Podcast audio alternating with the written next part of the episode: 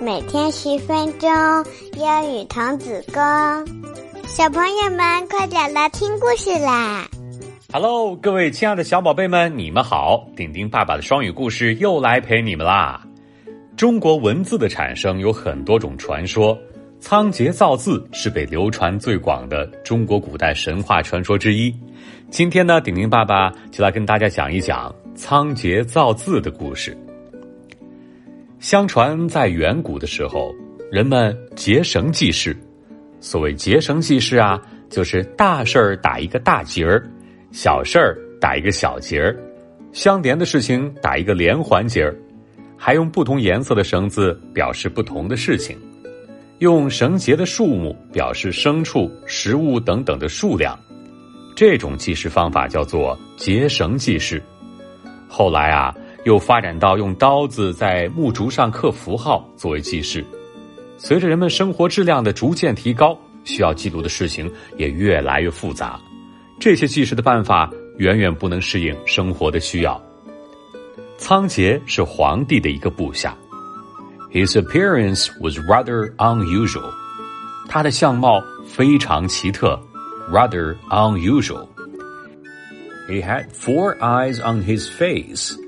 哇哦，他脸上长着四只眼睛，他负责管理部落里一些重要的事情，比如牲畜的数目、食物的数量、祭祀活动的时间、人口的增减等等。At the beginning，开始的时候，仓颉 kept track of these things by using a method people had used forever, namely trying knots in a string。仓颉呢？也是采用结绳记事的办法来记录各种事情的变化，可是时间长了，打的绳结就显得不够用了，有时候还会发生错误。于是仓颉想要创造一种新的记事方法了。有一天，仓颉正在思考的时候，只见天上飞来一只凤凰，嘴里叼着一件东西掉了下来，正好掉在仓颉面前。仓颉拾起来。看见上面有一个蹄印儿，可是仓颉辨认不出是什么野兽的蹄印儿，就问正巧走来的一位猎人。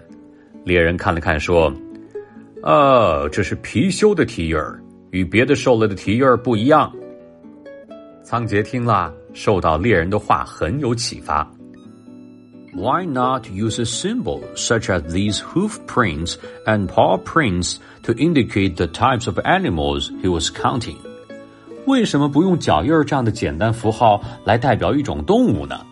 他想，万事万物都有自己的特征，如果能够抓住事物的特征，画出图像，大家应该就能认识。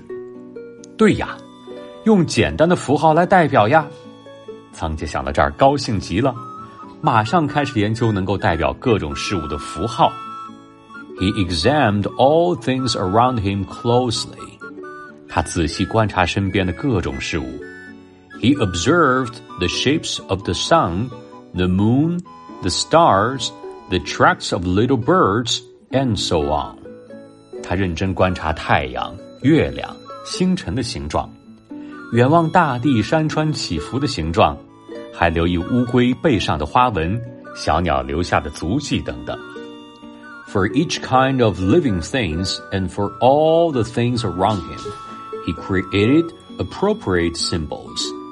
仓颉给各种飞禽走兽和身边的事物都找到了合适的符号。后来，新鲜事物再多，事情再复杂，也难不到仓颉了。他只要将已经造好的符号组合起来，就能表示更多的复杂的事物。皇帝知道之后，大加赞赏，还让仓颉到各个部落去传授这些符号的用法。渐渐的，就形成了早期的汉字。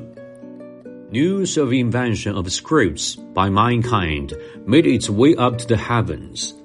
仓颉造字的事情还传到了天上，天帝知道之后大受感动。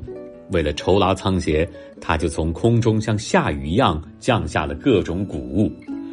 人们把这场雨称为“谷子雨”，形成了二十四节气当中的谷雨。小朋友们，仓颉造字的故事讲完了。不过啊，汉字当然不可能是仓颉一个人创造出来的。中国汉字至少已经有四千多年的历史。汉字的出现是古代劳动人民在长期的生活中不断积累、不断总结的共同智慧。仓颉造字的传说表达了人们对于创造出文字的先辈的尊敬。OK，丁丁爸爸的两个小问题来了，要好好听哦。第一个问题，仓颉是皇帝的一个部下，他的相貌很奇特。He had four eyes on his face. He had four eyes on his face. 哇！这是什么意思呢？第二个问题，仓颉高兴极了，马上开始研究能够代表各种事物的符号。He examined all things around him closely. He examined all things around him closely. 哎，这句话是什么意思呢？知道答案的宝贝们，请赶紧去留言区留言，告诉丁丁爸爸和更多小朋友你的答案吧。好啦，各位亲爱的宝贝们，如果你喜欢丁丁爸爸的双语故事，一定要记得点击订阅，并且把它转发出去，让更多的小朋友可以听到，好吗？谢谢你，我们的故事到这里啦，下次再见，拜拜，拜拜，See you next time。